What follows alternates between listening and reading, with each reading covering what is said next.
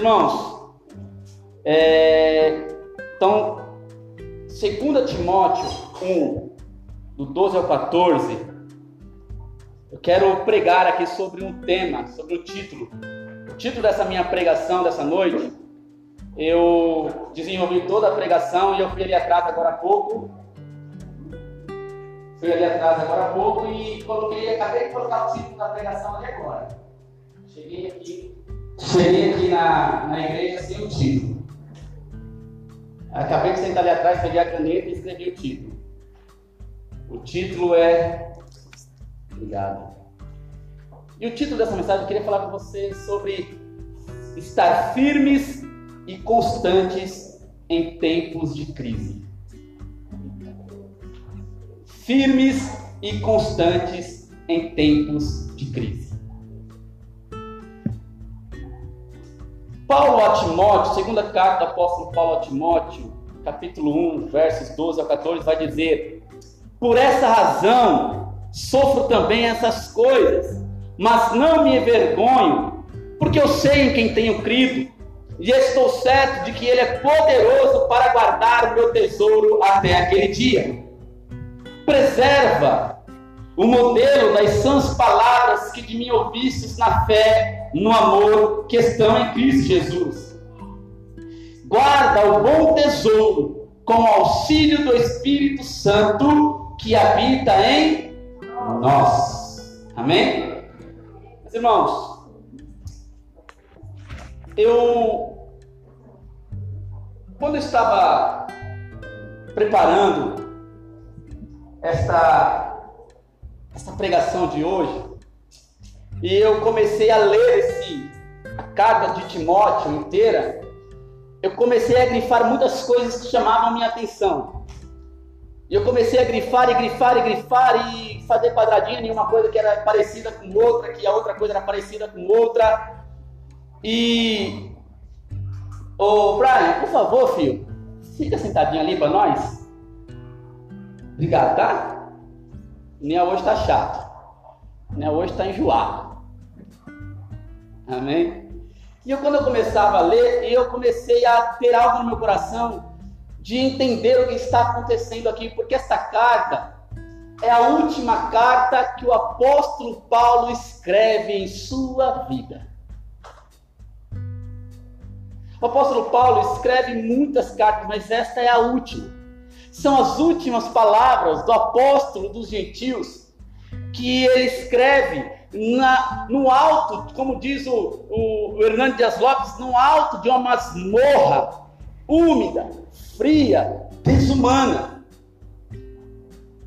Esta carta que nós acabamos de ler e Paulo dizer para Timóteo que não se envergonha, porque ele sabe quem tem crido, é as últimas palavras que o apóstolo Paulo escreve orientando o seu filho amado Timóteo.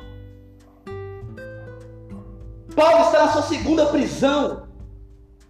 E diferentemente da primeira prisão, em que ele, como é descrito lá no finalzinho de Atos, em que ele recebe irmãos, em que ele está em uma casa alugada, embora tenha uma guarda pretoriana, ele está podendo, é, ele pode ali receber irmãos, conversar com irmãos, ter contato com os irmãos nessa segunda prisão ocasionada por um fato muito significativo na história.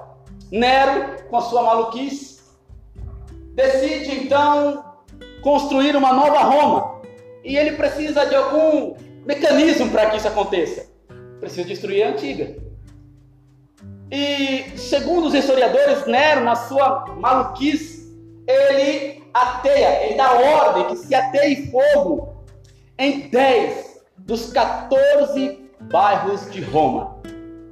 E ele fica do alto da sua, do, do seu palácio, vendo Roma sendo é, consumida pelo fogo.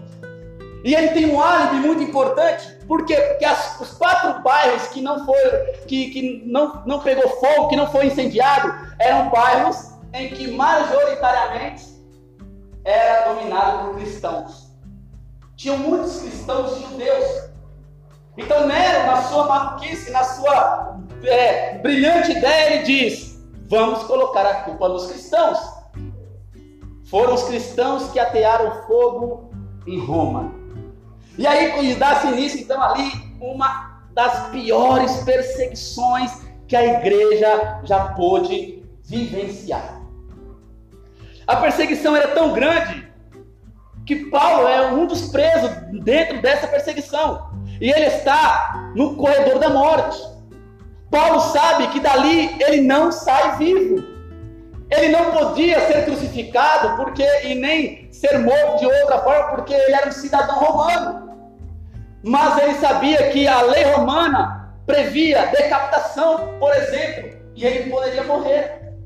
Ele sabia que ele não sairia mais em vida daquele lugar, que ali era o ponto final da sua trajetória. Diz que essa perseguição foi tão ferrenha que faltaram madeiras, irmãos, para crucificar os cristãos.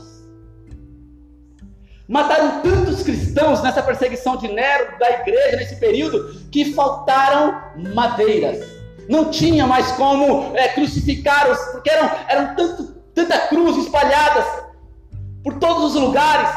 Cristãos eram nessa, nesse período queimados como tocha humana, jogado piche nele e incendiavam as ruas de Roma com o corpo dos cristãos sendo queimados.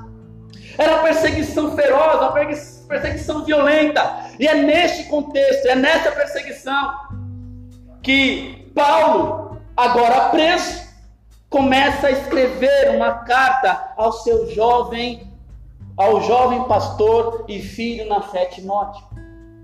Timóteo assume a igreja de Éfeso e ainda muito novo. E Paulo, então, na primeira carta, ele traz muitas instruções de como ele se comportar, de como ele deve fazer. Mas agora, Paulo não está preocupado mais com as orientações de como fazer a igreja, como trabalhar na igreja. Paulo está preocupado com, com que o seu filho amado na fé e como ele deveria se manter firme e constante, mesmo em tempos de crise. Paulo agora não está preocupado com a sua vida, porque a sua vida, como ele vai dizer lá no final, já acabou, combati um bom combate, acabei a carreira, guardei a fé, Timóteo mas eu estou vos escrevendo suporte. Eu quero que você fique firme e constante, mesmo em tempos de crise, Timóteo. Porque eu, eu estou morrendo. Se não por velhice, vou morrer uma sentença de morte. E Paulo então começa a escrever a sua carta. E ele começa, eu imagino, imagina a cena, irmãos um homem velho.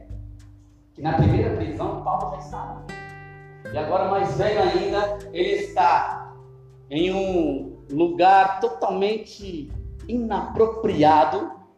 E ele pega pergaminhos e com a sua pena começa a escrever para o seu amado filho Timóteo, dizendo: Timóteo,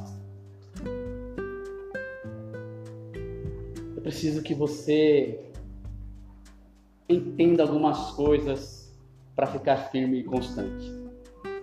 Então, a partir disso tudo, imagina, irmão, perseguições, ah, circunstâncias muito adversas. Timóteo estava passando por uma crise de identidade. Eu, eu, eu, eu costumo dizer que Timóteo estava vivendo, inclusive, inclusive, crise de fé. Porque não era fácil para Timóteo, um jovem pastor, tomar conta de uma igreja em Éfeso, lugar terrivelmente atribulado, e com o tipo de crente que tinha naquele lugar. E aqui, irmãos, eu quero. tem muitas coisas que eu anotei aqui, mas eu quero compartilhar quatro. Quatro ensinos de Paulo, ou quatro chamamentos do apóstolo Paulo a Timóteo, Despertamento que Paulo vai tentar despertar em Timóteo, quatro. Quatro. Que vai nos orientar também em como nos manter firmes e constantes em tempos de crise. Enquanto eu preparava isso aqui, eu comecei a observar que existe, que em quatro momentos, em toda a carta do apóstolo Paulo, ele diz, tu porém. Eu falei, não é, não é à toa. que, que eu falei? Mas está no capítulo 2, verso 1, aí depois tem no 3, verso 10, verso 14, e no 4, verso 5. Tu porém, tu porém, tu porém, tu porém. E aí eu entendi que é Paulo dando orientações a Timóteo para ele ficar firme e constante em tempos de crise. E eu quero entrar com você a partir de agora, dentro dessas orientações, para que eu e você possamos resistir o dia mal, os dias difíceis, os dias de crise, seja com a sua identidade como cristão, seja na sua fé, seja com dúvidas sobre o que Deus vai fazer na tua vida. Eu não sei qual que é a crise que você está, seja na crise familiar, seja na crise financeira, seja na crise profissional, seja a crise de, de, de, de entender quem você é, não importa qual crise. Eu quero que você caminhe comigo agora, dentro dos ensinamentos do apóstolo Paulo a Timóteo, que também está vivendo uma crise, para nos lembrar e nos fazer entender que precisamos ficar firmes e constantes, mesmo em dias difíceis, Gled. Nós vamos, dentro deste contexto todo, nós vamos andar em alguns versículos dentro da própria carta para nós irmos entendendo o que, tá, o que está acontecendo. Mas o primeiro ensinamento para nós alcançarmos a firmeza e a constância em tempos de crise é buscarmos o fortalecimento na graça que há em Cristo Jesus. 2:1 diz: Tu, porém, meu filho, fortifica-te na graça que há em Cristo Jesus. O que nós entendemos como graça? O que é graça? O quê? Favor imerecido. Paulo está dizendo para Timóteo: Timóteo, fortaleça-te na graça, ou seja, no favor merecido que há em Cristo Jesus. Ou seja, fortaleça-se, busque força na morte de Cristo, na cruz do Calvário, pela tua vida, Timóteo. Por quê, irmãos? Porque quando eu entendo que eu sou totalmente dependente de Deus e que a minha vida é direcionada conforme aquilo que o Senhor determina. E que aquilo que eu vou fazer, aquilo que eu faço, não vai mudar, não vai me tornar, não vai me colocar como merecedor de algo. E aquilo que eu faço precisa convergir para a glória de Deus. Quando eu entendo isso, ainda que venha a crise, eu posso falar igual Paulo disse: eu não me envergonho, porque eu sei em quem tenho crido, Timóteo. Eu não me envergonho, porque eu sei que eu estou certo de que aquele a quem eu prego, aquele a quem eu vivo sobre a graça dele, é poderoso para guardar o meu tesouro não vai tirar o meu ainda que eu fale, ainda que eu pense que desistir. Ele é fiel para me guardar, Timóteo. Ele é fiel para me, para me a mão, Timóteo. E eu não posso me envergonhar desse Deus todo-poderoso, Timóteo. Eu não posso. Então, em tempos de crise, olhe para a cruz. Em tempos de, de dúvidas, olhe para a cruz. Em dia de desânimos, olhe para a cruz. Quer jogar tudo para o alto? Olhe para a cruz. Quer chutar o pó da barraca? Olhe para a cruz. Porque é na cruz que nós encontraremos forças para vencer o dia mal. Porque a Bíblia diz: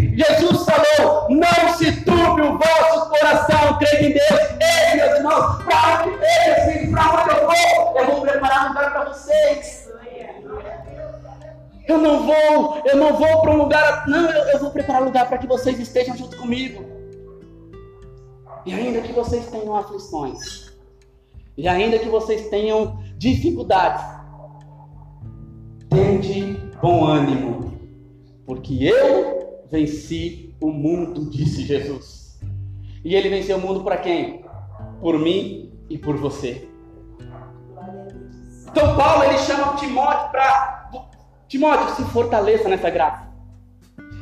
nesse amor vertido na cruz do Calvário. Não se envergonhe do Evangelho, porque foi através dessa graça que eu pude estar fortalecido. Inclusive, Timóteo, neste momento de tribulação em que eu estou prestes a morrer. Você, você percebe que Paulo está orientando um jovem pastor que está com uma crise, que eu vou mostrar para vocês a crise, logo no começo, Paulo vai deixar isso muito claro.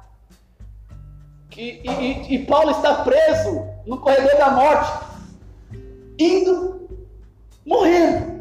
E ele está dizendo: nada importa mais se nós estivermos fortalecidos na graça que há em Cristo Jesus. Meu Timóteo, ainda que me tire minha vida, eu não vou perder a minha vida, porque Cristo me garantiu: quem perder a vida por amor a mim, salvá-la. É Jesus. Então a graça é, é o meio pelo qual nós conseguimos estar fortalecidos, porque a gente vai entender que não é pelo nosso esforço.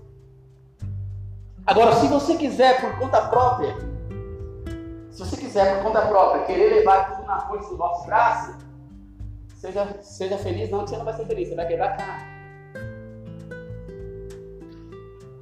Pastor Eric falou um negócio aqui muito interessante na hora da, da oferta. Eu vou dar 10 mil reais para a igreja e Deus vai me abençoar.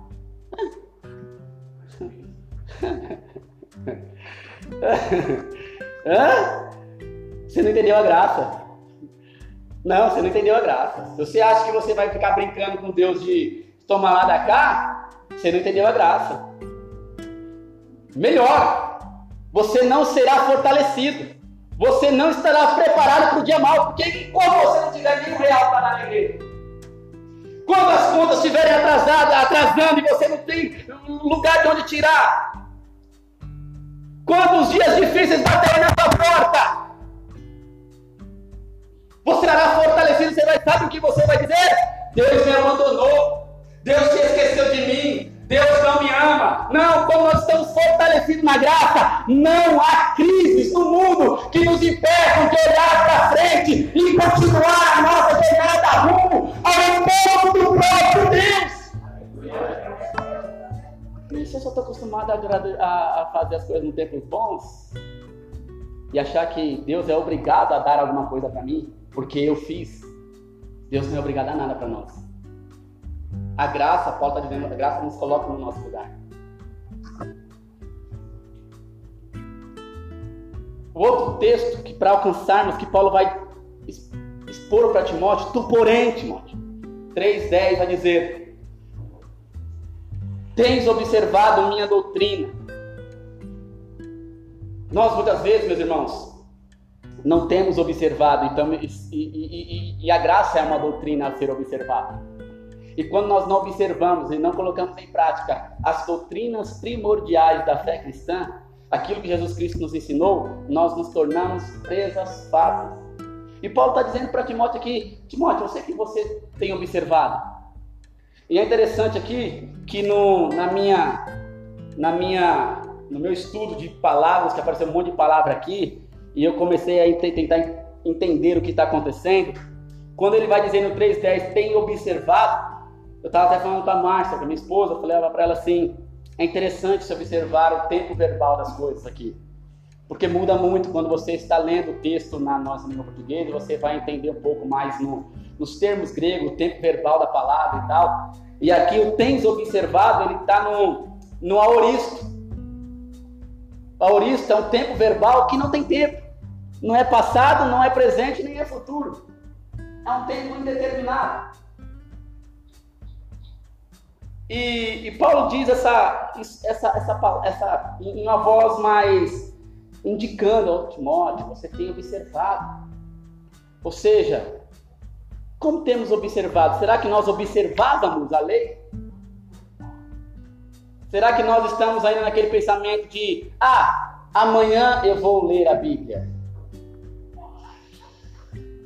Será que nós estamos colocando tempo? Ah, quando eu era.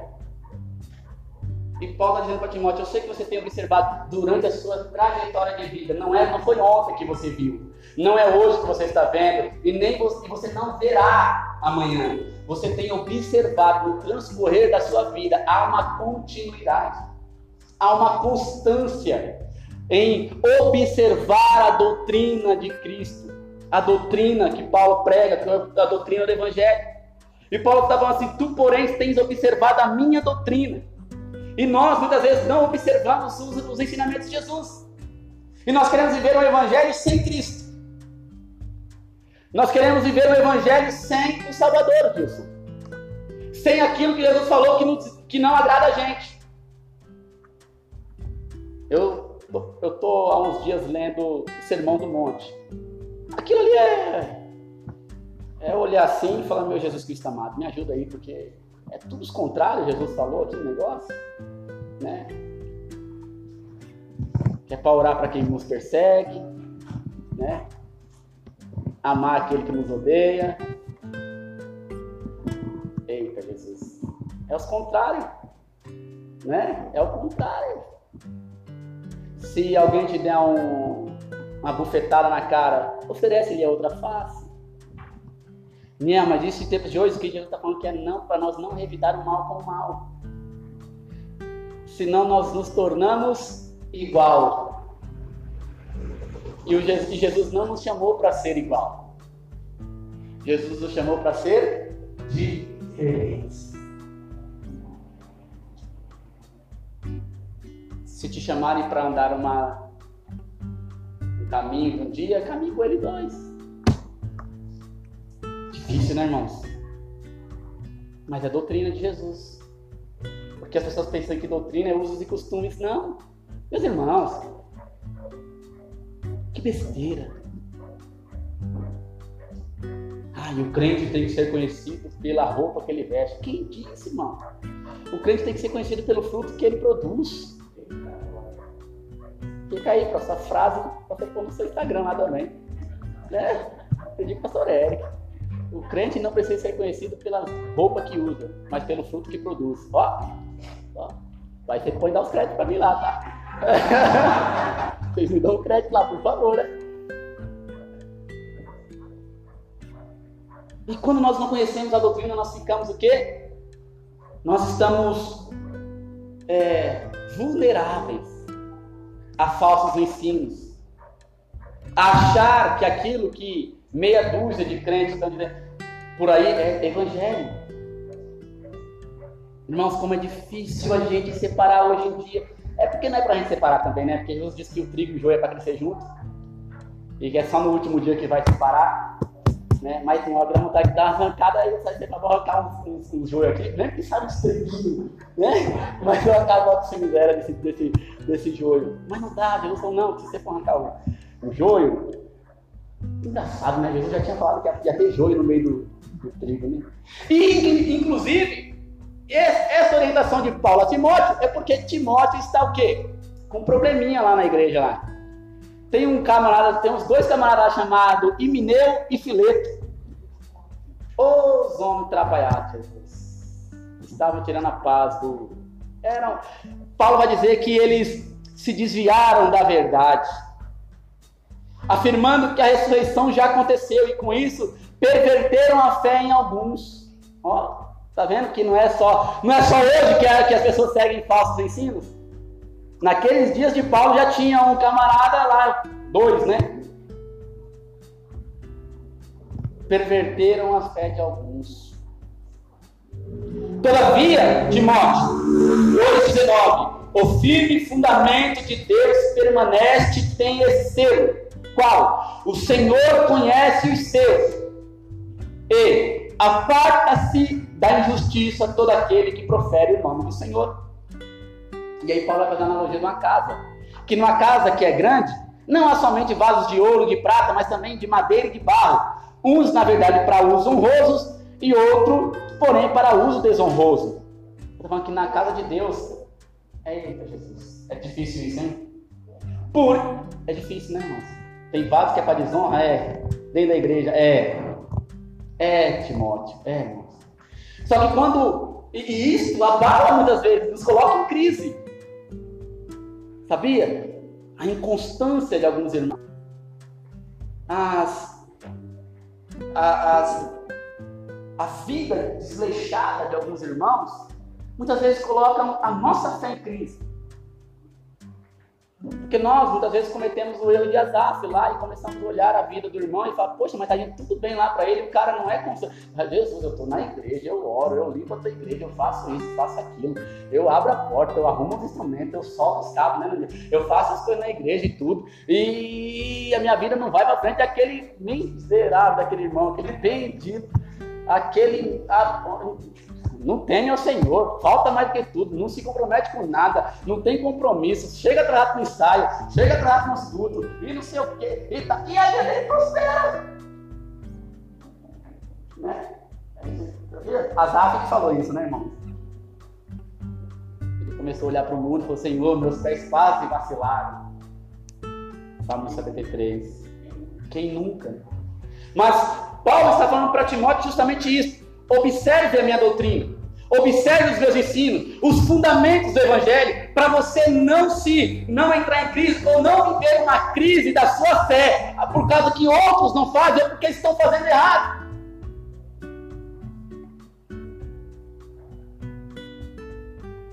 Nós precisamos, irmãos, entender a nossa fé.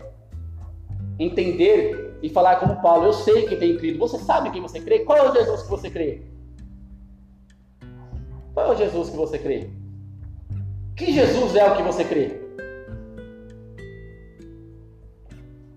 Você sabia que se nós formos fazer uma pesquisa aqui, na igreja mesmo aqui, é, nós vamos encontrar um monte de tipo de Jesus aqui. E se vacilar nenhum dos Jesus que nós encontrarmos aqui, vai ser o da Bíblia. Porque cada um cria um Jesus na sua mente, no seu imaginário, a partir das suas experiências. Por isso, Paulo está dizendo, Timóteo, observe a doutrina. Então, nós teremos firmeza, nós teremos constância em tempos, mesmo em tempos de crise, quando estivermos fundamentados na palavra de Deus, nas doutrinas do Evangelho. E aí, meu irmão, podem falar o que for aí fora.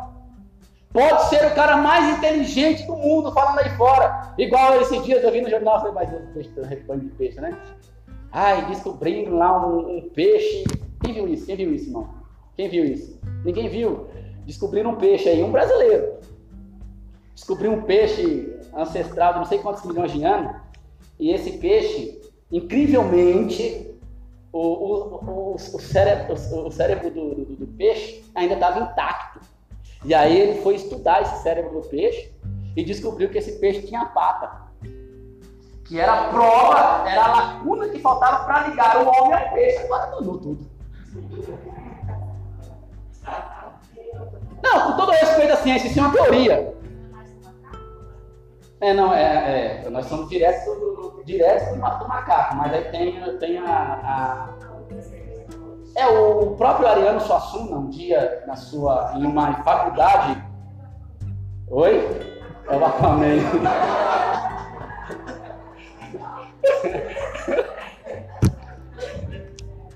Não, não é o Aquaman. Não, mas o que eu quero dizer, irmãos, é que se nós não estivermos fundamentados no Evangelho, a gente olha a ciência como se ela fosse absoluta. Irmãos, não é absoluta. Não é. Podem falar, né, você está ficando maluco. A ciência não é absoluta. Primeiro, porque é uma teoria isso. Certo? Da teoria da evolução das espécies, né? É uma teoria. Aí eles estão querendo comprovar. Mas quando nós não somos fundamentados no Evangelho, nós somos levados por falsos ensinos. E aí nós entramos em crise de fé. Será que Deus existe? Sabia? Somos facilmente levados a viver uma crise de fé devido àquilo que nós não conhecemos do Evangelho? De Bíblia. Algumas doutrinas para vocês depois se inteirarem. a doutrina do pecado e as suas consequências, da justiça de Deus, da graça manifesta em Cristo, da ressurreição, da regeneração, da eleição, da salvação. A primeira, eu gosto de colocar sempre a primeira do pecado e das suas consequências, porque sabe aquela duvidazinha que muitas vezes a gente tem? Ai, por que, que o Senhor deixou tal maldade acontecer? Esses dias aconteceu uma maldade aí com um casal matou uma menininha aí, não foi? Sofia? Isso, não foi? Ai, porque Deus não impediu isso. Não, Deus não impediu. Não é porque Ele não pode impedir. É porque isso é uma consequência do pecado. Nós precisamos entender consequências.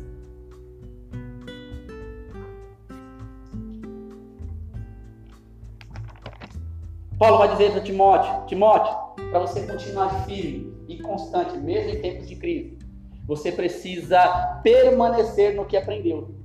Ou seja, conheço a doutrina, aprendi as doutrinas, agora eu preciso permanecer nela. Por quê? Porque nossos dias, 3,14, tu, porém, permanece naquilo que aprendeste.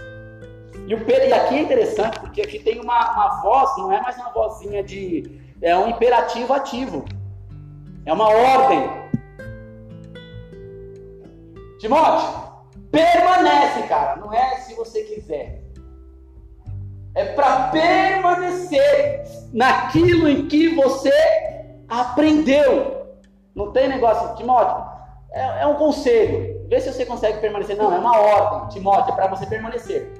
Não tem negócio de querer voltar atrás. É redundante, mas eu usei isso aí mesmo. É. Retornar, regressar, não, é para permanecer, é uma ordem, Timóteo. Por que, que é uma ordem? Porque ele vai dizer lá no verso 1, 7, porque Deus não nos deu espírito de covardia, mas de poder, de amor e de moderação. Timóteo, está em crise, está difícil, Timóteo, está difícil, mas o Senhor não te deu espírito de covardia. Meu irmão, minha irmã, está difícil. Permanece firme naquilo que você aprendeu, porque o Senhor não te deu espírito de covardia. Seja firme.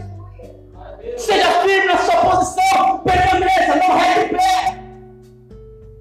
Não, não troque, não troque aquilo que você aprendeu a vida inteira por qualquer tipo de ensino, ainda que ele pareça ser o ensino de Jesus, mas que é travestido ou que é, é outro evangelho, que nós temos muito hoje em dia. Posso elencar aqui um monte de outro evangelho, um monte.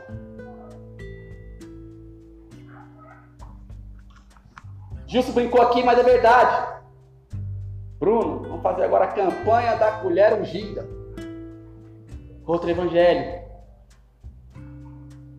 Vamos fazer a campanha do lenço do Niel aí. Tô suando aqui, irmão. Pega aí um papel e um molho aqui, vem os irmãos. Outro evangelho.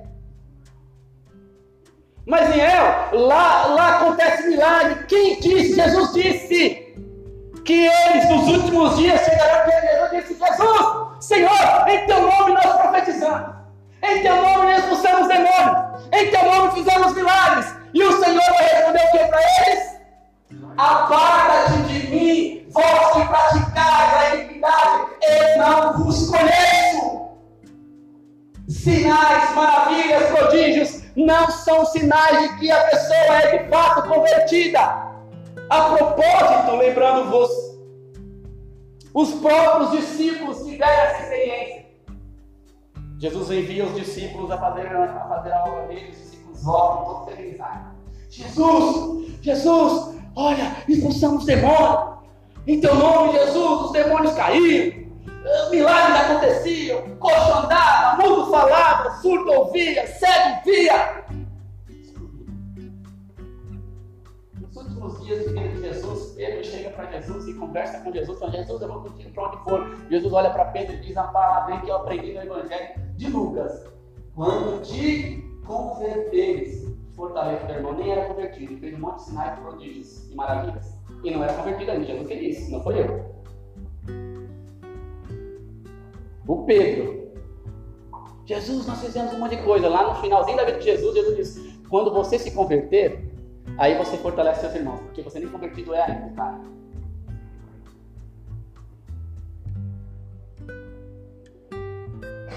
você depois eu pego o versículo para você. Está lá em Lucas, no finalzinho de Lucas. Sinais, maravilhas e prodígios não são sinais.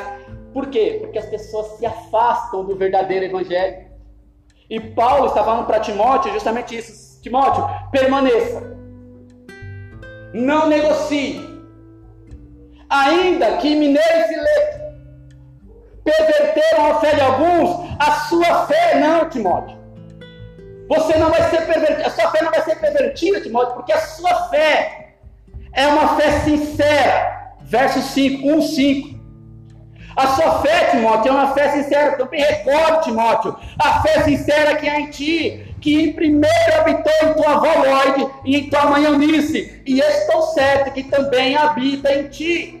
Paulo está dizendo, Timóteo, ainda que mineiro e leigo, ainda que os falsos ensinos, ainda que as pessoas têm levado para si é, é, como é, é, pessoas que estão levando outro evangelho, você não, porque você herdou uma fé sincera. De quem que herdamos a nossa fé? De quem que você herdou a sua fé? Porque de quem você herdou a sua fé fala muito de como a tua fé é. Mais uma para o Instagram. De quem você herdou? Porque de onde você herda. E é interessante que Paulo vai dizer duas coisas para lembrar Timóteo, que está meio cambaleando assim, meio preocupado com o que está acontecendo. E Paulo vai dizer: Timóteo, você tem uma fé sincera e tem um dom que foi despertado em ti por imposição das minhas mãos. Ou seja, você tem uma fé herdada da sua mãe e da sua avó E o dom que foi despertado em ti, o Espírito Santo se apossou de ti no dia que eu impus as minhas mãos sobre você. Diga com quem andas e eu digo quem tu és, já dizia minha mamãe. De quem temos herdado a nossa fé? De quem temos é, é, experimentado, visto experiências de Deus?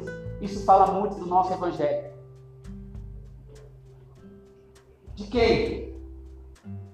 Agora vou fazer uma, uma, uma, uma pergunta retórica para os pais. Como que os seus filhos têm visto a sua fé?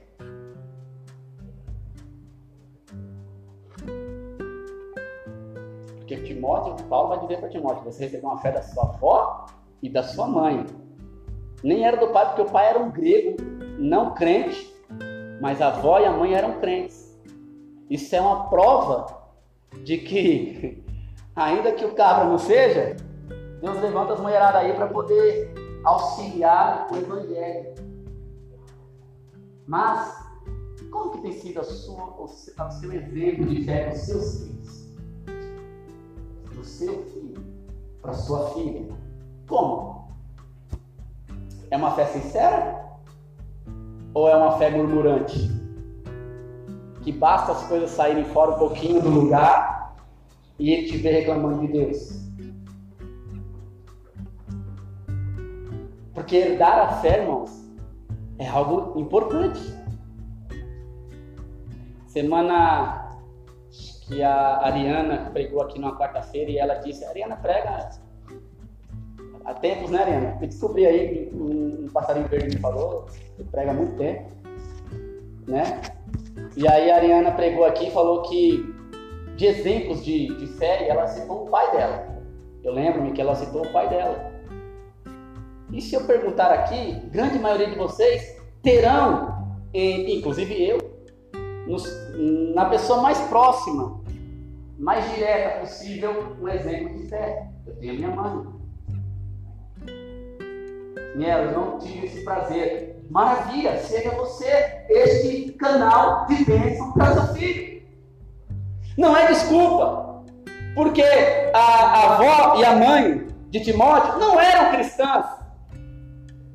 E elas se tornaram exemplo de fé para Timóteo quem você está herdando o exemplo de fé? E quarto e último, então nós precisamos permanecer firmes naquilo que aprendemos, irmãos.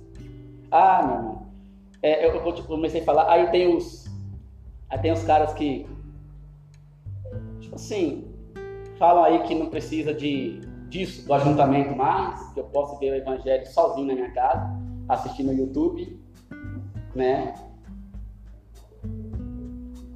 Meu irmão, nunca isso. Evangelho não é. Evangelho nunca é para ser vivido sozinho, irmão. É para ser vivido em comunidade, no meio do povo. E no meio do povo, como nós fizemos semana passada, né, né Chico? Nós fizemos um culto muito da hora lá no domingo passado. Muito bom, que foi o dia de comunhão com os irmãos. Se machuquei, foi, se machuquei. Lindo.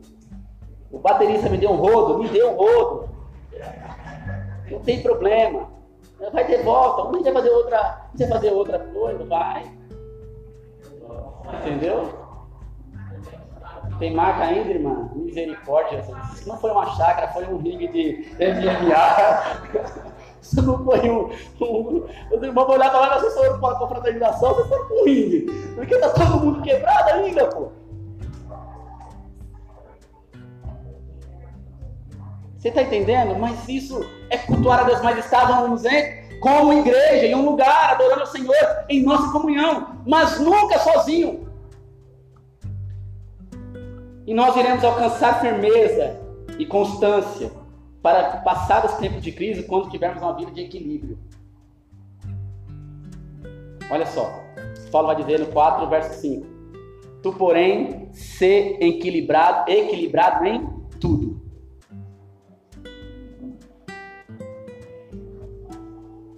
A palavra equilíbrio pode ser traduzida por sóbrio ou moderado. E ser moderado, equilibrado, é ponto fundamental para alcançarmos uma firmeza e constância em tempos de crise. Não é nem muito para lá, nem muito para cá. Né? Porque tem gente que é feliz demais. Deus abençoou. Glória a Deus, irmão! Uh! Glória a Deus, pá! Estou aqui, Jesus! Estou no mundo da quarta, no, no domingo. E aí eu brigo com o pastor porque não tem na segunda, na terça, e eu sou pastor, por quê? Porque eu estou. Deus está me abençoando. Ah, só que na hora do tempo de crise, de dificuldade, o irmão, o irmão some, desaparece. Aí você manda mensagem para o irmão, ah, Deus me abandonou, Deus me ama, ninguém me ama, ninguém me quer, né? Estou aqui, largado atrás. Um deserto, pastor no deserto. Linguagem de crente. Estou no deserto. Aí Deus vai falar, aí, aí você vai falar assim, poxa, mas cadê o equilíbrio? Porque crise, irmão, ah, o troço ruim é crise. Você sabe disso. É ou não é, irmão? É, é, é fácil passar por dias difíceis? É fácil? Quem já teve dias difíceis aqui? Quem? Irmão, se tiver alguém que não levantou a mão para orar para que Deus tenha uma crise boa em você, que é para você ficar crente. Não, porque a gente é forjado na fornalha, irmão. Como diz o livro do Marcos Zucado, é na bigorna. Você sabe o que é bigorna? E eu falei, bem igual caipira mesmo, bigorna. É, bigorna é aquele negócio de ferro, que você põe o troço lá no ferro, e põe da bigorna e pancada. Pá, pá, para forjar, para dar o modelo o molde que você quer, na pancada, irmão. Crente que não passa prova, só está na glória da aleluia, só me mandar. Não, é só mandar do céu. Não, irmão. Põe uma vermelha à frente aí, Jesus. É, Deus, dá uma seca aí, uns escorpião no caminho aí, pá. É, porque tem que. Não, é, irmão, brincadeiras à parte. Crente é forjado na, na prova. Sabia? Crente na moleza, irmãos.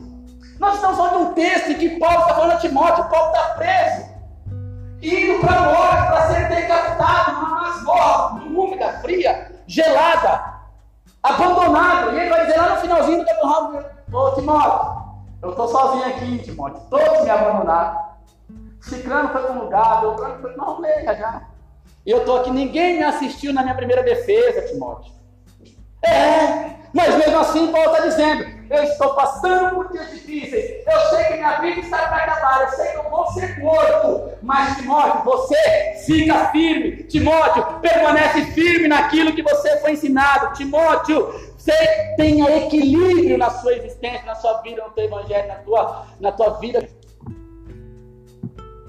Não é nem muitos toques, alegria total quando está tudo bem, nem, nem o bicho, o bicho do carrapato quando não está bem, irmãos. Nem a última Coca-Cola do deserto e nem o bicho do bicho do carrapato. Nenhum dos dois, é equilíbrio. Porque tem crente que é verdade, irmão. Estou falando uma coisa. Gente, eu já passei por cada situação na minha vida, eu sou novinho. Eu sou novinho. Não adianta me olhar de baixo para cima, não, assim, não. Tem gente me olhou de baixo para cima assim, ó, tipo, hum, novinho. Eu sou novinho, irmão. Quando tiver o tempo de vida, quando tiver o tempo de vida e for o mesmo tempo de ministério, aí eu estou começando a ficar velho. Então é lá com 70 ela vai pedrada, né? Mas irmãos, eu já vi cada coisa, eu já vivi cada situação. E, dias difíceis de falar assim, Senhor, o Senhor me abandonou. E, de aprender nesses. Gente, nós precisamos buscar sentido para a nossa vida, mesmo em dias difíceis. Terminando, termino com vocês. Equilíbrio, irmãos. Você nem é pior e nem é melhor por estar em determinadas circunstâncias. Outro problema de igreja. Pastor Eric está na bênção. Deus é com ele, rapaz. Pastor Eric está na prova. Ih, rapaz, vou nem passar perto, está em pecado. Quase, quase como uma lepra, né? Vou nem passar perto. Vai que pega em mim, né? Pastor Eric bate na porta da minha casa, eu atendo ele lá de fora, que é para não, trazer coisa ruim para dentro da minha casa. Tem crente que é, é como é o negócio lá? Supersticioso. Ixi, pastor Eric está numa prova danada agora, meu Deus, ele está num pecado violento. Pastor Eric está numa bênção, Deus está prosperando, dando graça. Ô, oh, pastor, obrigado, pastor. Meu amigo, vamos marcar tomar um café. Eu quero, né? É isso aí, obrigado. Unção você aqui, pastor, é fácil. Não, irmãos, nem mais nem menos, não é? Evangelho é equilíbrio. E Paulo vai dizer para Timóteo: você quer ter uma vida constante, uma vida firme, mesmo em dias de crise, tem equilíbrio. Inclusive na maneira que você se enxerga. Porque tem pessoas, irmãos, muitas vezes nós somos levados a nos rebaixar muito devido a circunstâncias que nos acontecem. Mas não, não é, pelo, não é pelo aquilo que nós fazemos, é pelo amor de Deus, é pela graça. Por isso que o primeiro ponto é a graça. A graça é o ponto fundamental de tudo. Paulo a Timóteo, ele, como eu falei para os irmãos, ele está em uma circunstância um pouco adversa aqui. Perseguições de igreja. Ele está, ele está meio que envergonhado pela circunstância que Paulo está vivendo. Por isso que Paulo vai dizer lá no verso 8, 1, 8, não te envergonhes do testemunho do nosso Senhor, nem de mim, prisioneiro dele. Parece-me que há uma certa, há uma certa, pessoas estão é, desacreditando, não dando crédito a Timóteo, porque Timóteo é discípulo de Paulo, Paulo está preso.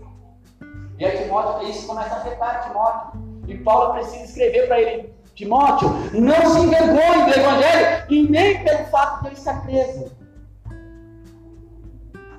Por quê? Mas pelo contrário, Timóteo, olha que convite. Participa comigo dos sofrimentos do Evangelho segundo o poder de Deus.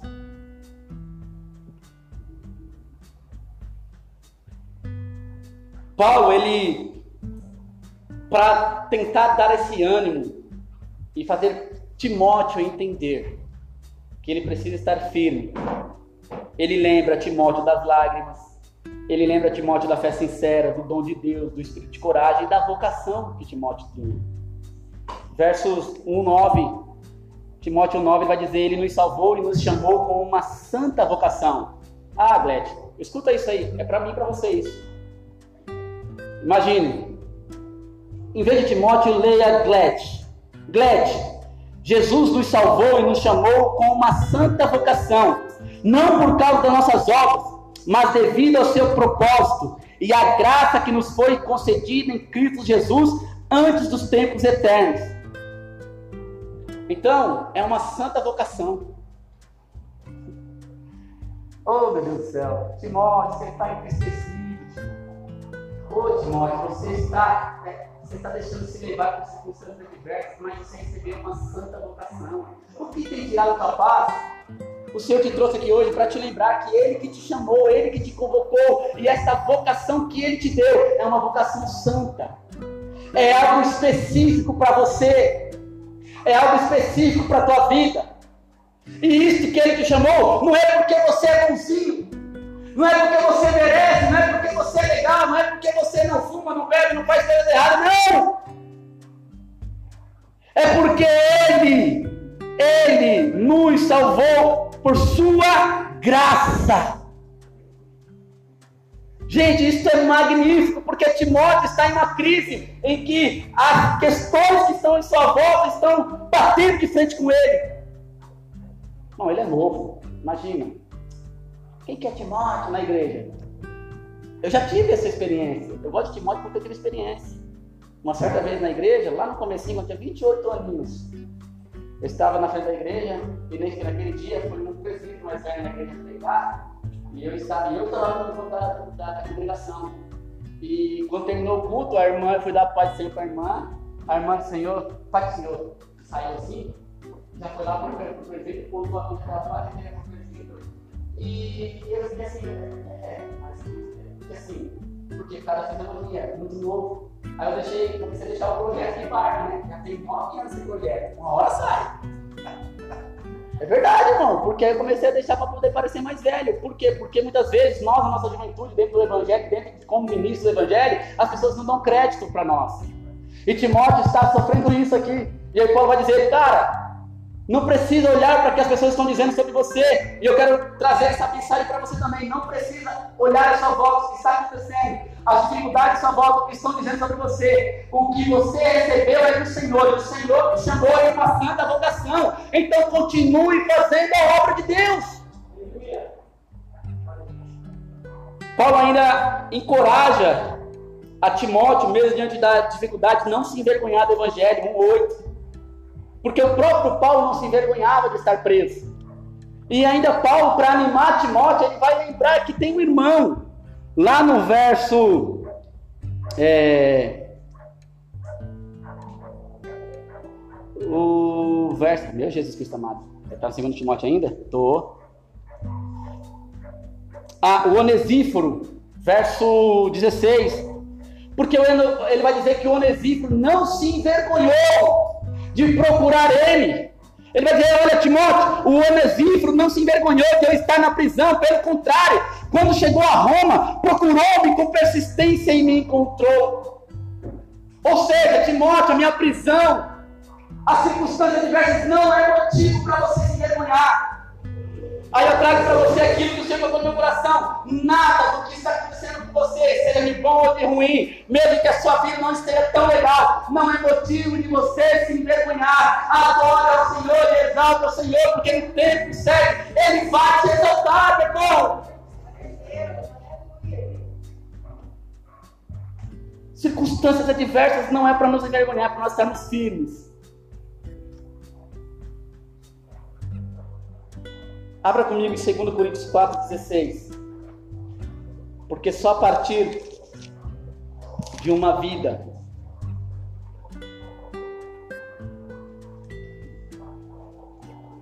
compreendendo aquilo que o Senhor quer nos ensinar através da vida de Timóteo. Irmãos, esse jovem e a nossa vida tem muito em comum. Muitas vezes as pessoas que estão à nossa volta são as primeiras a nos colocar em dificuldade. As pessoas em nossa volta que deveriam nos ajudar são as primeiras a colocarem pedra em nosso caminho.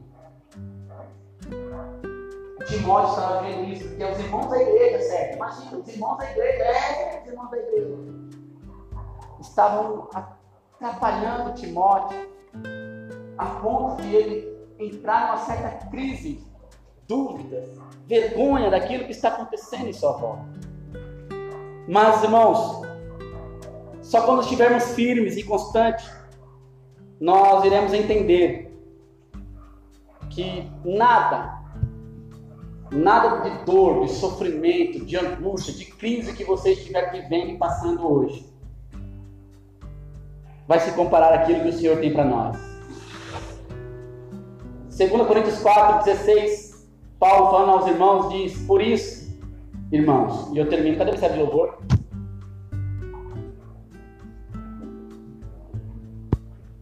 Louvar de nos desanimamos, ainda que o nosso exterior esteja se desgastando, o nosso interior todos os dias. Meus irmãos, nossa tribulação leve e passageira produzirá para nós uma glória incomparável de valor eterno. Pois não fixamos o olhar nas coisas visíveis, mas naquelas que não se veem, pois as visíveis são temporais, ao passo que as que não são, não se veem são eternas. Termino pedindo para você, meu irmão. Fique firme e constante, mesmo em dias de crise. Se coloque em pé em nome de Jesus. Aplauda o forte, por favor.